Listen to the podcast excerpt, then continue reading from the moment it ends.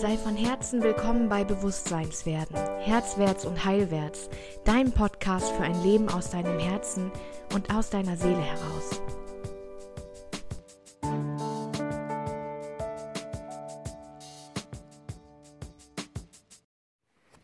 Hey und schön, dass du da bist.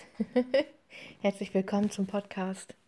Heute möchte ich gerne mit dir darüber sprechen, warum wir gerade in diesen Zeiten irgendwie immer wieder über Menschen stolpern, die alles ganz anders angehen als wir selbst. Also warum gehen manche Menschen so scheinbar konstruktiv mit der Krise um, während andere nur am Motzen sind oder sich verkriechen, dicht machen, keinen Fuß in die Tür bekommen oder so völlig verloren zu gehen scheinen?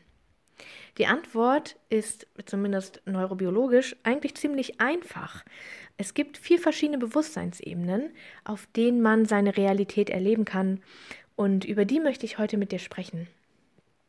Ich werde also das Stammhirn bzw. das Reptilienhirn thematisieren. Ich werde mit dir über dein limbisches System sprechen, über dein Neokortex und über dein Stirnlappen. Und diese vier Teile deines Gehirns sind jeweils gekoppelt an ein bestimmtes Bewusstsein, das sich bei der Entstehung dieser Gehirnteile entwickelt hat und das ganz klar darüber entschieden hat, wie wir unsere Umgebung wahrnehmen.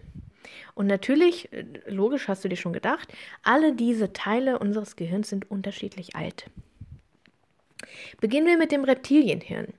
Wenn du auf der ersten Bewusstseinsebene agierst, nämlich in Form des Reptiliengehirns, dann nimmst du ein Ereignis in deiner physischen Welt wahr, ohne darüber nachzudenken oder etwas zu fühlen, es zu analysieren oder zu versuchen, einen Kontext herzustellen. Zum Beispiel jetzt auf Corona angewandt, du nimmst wahr, dass es das Virus gibt und du bleibst zu Hause. So, das schafft ein Reptilienhirn. Da ist ein Grund und wir zeigen unser Verhalten. Und es ist auch nur das, es ist kein tiefergründiges Denken darüber, wie lange das jetzt anhalten könnte, was es mit dir machen wird, dass dir langweilig werden könnte, dass du dich infizieren könntest und so weiter. Ein anderes Beispiel, wo das Reptilienhirn Jahrtausende lang gut funktioniert hat, ist ein Mann, der in eine Schlacht zieht, der einfach sein eigenes Überleben sichert, ohne Mitgefühl für diejenigen Menschen, die er dabei tötet. Es ist friss oder stirb. Und das Reptiliengehirn, wenn es sprechen könnte, würde sein Leitsatz etwa so aussehen: Ich esse und ich töte, also bin ich. Aber tausende Jahre war der Großteil der Menschheit tatsächlich auch darauf beschränkt. Es gab auch einfach keinen Sinn, die Welt irgendwie anders zu betrachten. Und vor etwa 200.000 Jahren hat sich dann das limbische System entwickelt. Durch, Achtung, die Entdeckung des Kochens. Feuer gab es schon lang, na klar, aber es wurde nicht für Nahrungszubereitung genutzt. Und Fasern und Proteine wurden verdaulicher dadurch. Und das bedeutet, dass das Gehirn eben besser versorgt wurde und dadurch ist es gewachsen. Und das Hauptanliegen des limbischen Systems sind damit also Ernährung, Bemuttern, so Gefühle wie Geborgenheit, dein Selbstwert und vor allem auch die Erstellung und der Erhalt der Hackordnung. Und auch die Paarung natürlich. Wenn das limbische System einen Leitsatz hätte, dann wäre der in etwa, ich horte und paare mich, also bin ich. Im limbischen System erleben wir sowas wie Eifersucht, Wut, auch Untreue oder Groll. Und wir werden auch materialistisch. Es geht dabei um Spielsachen, zum Beispiel zu horten und um Geld.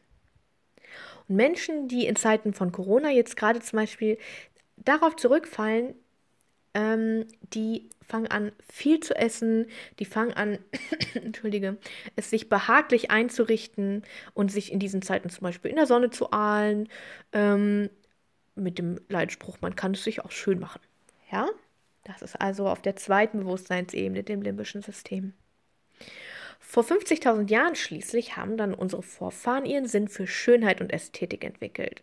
Da wurden zum Beispiel auch Werkzeuge erfunden und Praktikabilität wurde super wichtig. Und die Höhlenmalerei entstand auch. Wir sind jetzt hier im neokortikalen Bewusstsein, also vom Neokortex. Und der Hauptantrieb von unserem Neokortex ist der Drang zu verstehen, wie etwas funktioniert und warum etwas geschieht. Der Leitsatz hier wäre in etwa Ich denke, also bin ich. Menschen, die sich auf dieser Bewusstseinsebene in Corona-Zeiten bewegen, beschäftigen sich zum Beispiel mit der Herkunft des Virus, mit Statistiken, mit Zahlen. Sie wollen verstehen und sie wollen interpretieren und sie wollen irgendwie auch vorbereitet sein. Naja, so vorbereitet wie möglich. Das gibt ihnen eben ja, eine gewisse Sicherheit. So, und die vierte Ebene entstand vor 6000 Jahren plötzlich mit der Schrift und mit der sogenannten Zivilisation. Die Mathematik entstand und Pyramiden wurden gebaut. Und Astronomen versuchten über den Tellerrand zu blicken und wirklich zu verstehen, was da um uns herum passiert. Die Zeit der sogenannten Fakten war angebrochen. Es entstanden revolutionäre Ideen und gleichzeitig auch die Notwendigkeit, unbequeme Menschen in den Griff zu bekommen.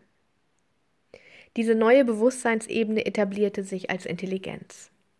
Sprache diente nicht mehr nur dazu, die Jagd und neu entdeckte Gefühle und Emotionen detailliert zu erklären, sondern auch die Ideen und Form von geschriebenen Texten. Man ließ sich dadurch berühren. Und dieses, unser jüngstes Gehirn, wollte nur eins, etwas entdecken und erschaffen. Der Leitsatz wäre in etwa Ich bin, also bin ich. Und das sind Menschen auf diesen Bewusstseinsebenen, die in Zeiten wie diesen die Welt neu erträumen, die ihre Vision ins Leben bringen und die Zeit dafür nutzen, wirklich etwas bewegen zu wollen. Und sie sehen dabei, dass Corona eine Chance ist und nicht bringt. Da ist weniger Aktivität, weniger Tun. Es geht in dieser Bewusstseinsebene um Klarheit und um Stille, um Kraft sammeln und um Konzentration. Der Fokus steht im Vordergrund. Diese Bewusstseinsebene ist mit dem Stirnlappen verknüpft.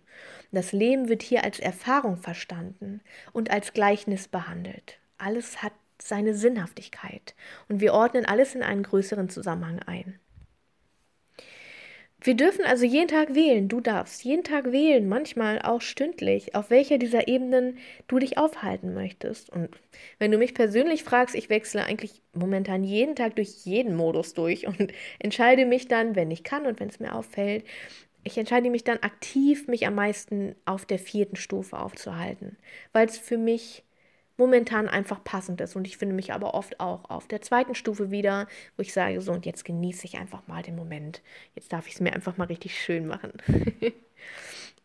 Für dich wäre es vielleicht auch mal gut zu schauen, vielleicht magst du mal gucken, wo, wohin verschlägt es mich? Wohin verschlägt mich diese Krise? Oder hiefe ich mich aktiv auf eine der anderen Ebenen? Was was macht das mit mir? Bin ich vielleicht sonst immer auf, auf Ebene 4 und bin jetzt aber gerade auf Ebene 2? Es ist ganz entspannt, sich mal selbst dabei zu beobachten. Und wir können also stumpf unsere Maske jeden Tag aufsetzen und uns die Hände desinfizieren und waschen, wie das Reptilienbewusstsein das eben tut. Wir können es uns auch behaglich einrichten und unsere wohligen Zeiten genießen, wie das limbische System das vorschlagen würde. Wir können aber auch versuchen zu verstehen, was da um uns herum vorgeht und uns selbst informieren mit allen Quellen, die uns zur Verfügung stehen und der notwendig kritischen Einstellung, die uns am besten dünkt.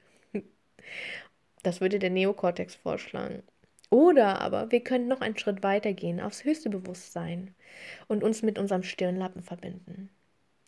Wir können die Sinnhaftigkeit von dem um uns herum wahrnehmen und unsere Welt so, wie wir sie uns vorstellen, und wie wir unser Leben auch verbringen wollen, ins Leben träumen. Hm. Und ich freue mich so sehr von deiner Idee zu erfahren für unsere Welt nach Corona. Vielleicht magst du mir die schreiben, vielleicht magst du den Podcast auf iTunes auch bewerten. Das würde mich total freuen. Ja, und dann sehen wir uns ganz bald wieder mit der nächsten Folge. Ich wünsche dir einen wunderschönen Karfreitag. Bis ganz bald, deine Svenja.